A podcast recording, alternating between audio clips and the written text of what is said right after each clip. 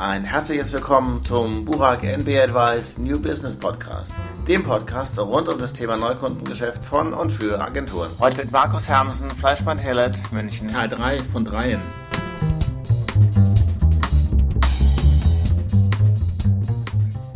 War es jetzt für das Marketing schwierig, mit Procurement zusammenzuarbeiten? Es kommt immer auf die Unternehmensorganisation an. Wenn man sich so eine Pitch-Situation vorstellt, dann ist es ja in aller Regel so, da sitzt nur das Marketing. Die sagen, die eine Agentur von den drei, die wir uns heute angeguckt haben, die haben alles verstanden, denen wollen wir arbeiten. Dann gehen die zum Einkauf und sagen dem Einkauf, mach mit denen einen Vertrag. Dann sagt der Einkauf, und mit wem noch? Ja, aber sonst pro forma musst du noch mit der zweiten verhandeln, aber die wollen wir eigentlich gar nicht. Jetzt sieh zu, dass du die Agentur für uns in vernünftige Konditionen unter Dach und Fach kriegst. Also das ist schon so ein bisschen ein Spannungsverhältnis, wo man als Agentur natürlich auch sagt, wer übt jetzt auf wen Druck aus? Dieses Machtverhältnis ist mir oft Aber das ist natürlich klar. eine sehr sozusagen agenturgetriebene Sichtweise, weil der Einkauf würde ja in so einer Situation argumentieren, wir glauben nicht nur, dass es diese eine Agentur gibt, die für dich die richtige ist, mit der du wundervoll arbeiten kannst, sondern es gibt noch mindestens eine zweite oder eine dritte. Ich würde mal die Behauptung wagen, dass wir von fünf Verhandlungssituationen, die wir in den letzten zwölf Monaten hatten, bei vier gar keinen Wettbewerber mehr hatten. Wirklich darauf ankommt, dass sich Einkauf und Marketing ein einigen, unter welchen Konditionen können wir diese Agentur, die Marketing gerne hätte, beschäftigen. Das sieht man auch daran, dass man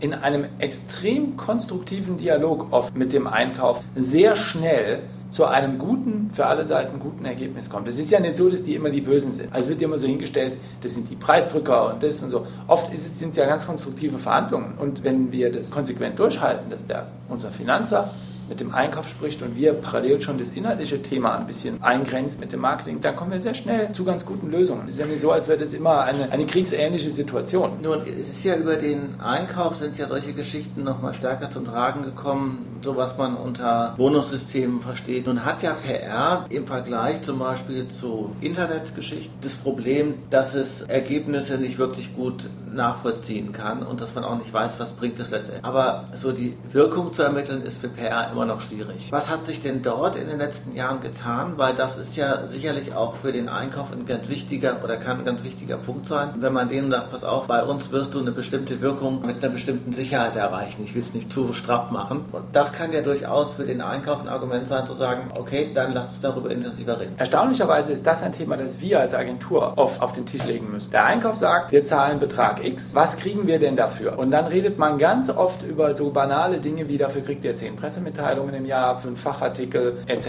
pp. Das heißt, man endet oft in einem klassischen Leistungskatalog. Da ist von Wirkung überhaupt keine Rede. Das ist ganz erstaunlich, weil die können es ja selber nicht bewerten. Die können am Ende nur abzählen, okay, ihr habt zehn Pressemitteilungen gemacht, ihr habt fünf Fachartikel geschrieben etc.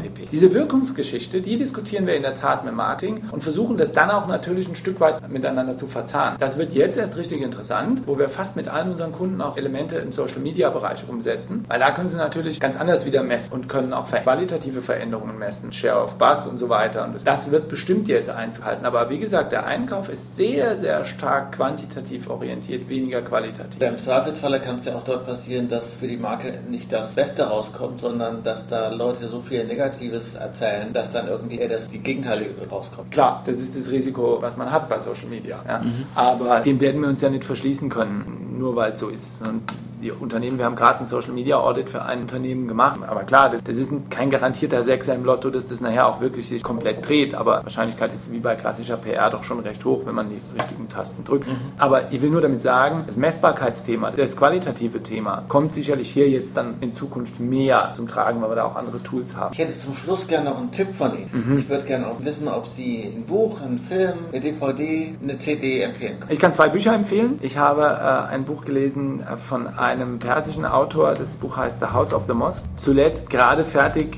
durch 1000 Seiten gekämpft von Uwe Tellkamp, Der Turm. Wer sich vor 1000 Seiten drückt, unbedingt empfehlenswert. Vielen Dank. Gerne. Viel Spaß beim nächsten Podcast.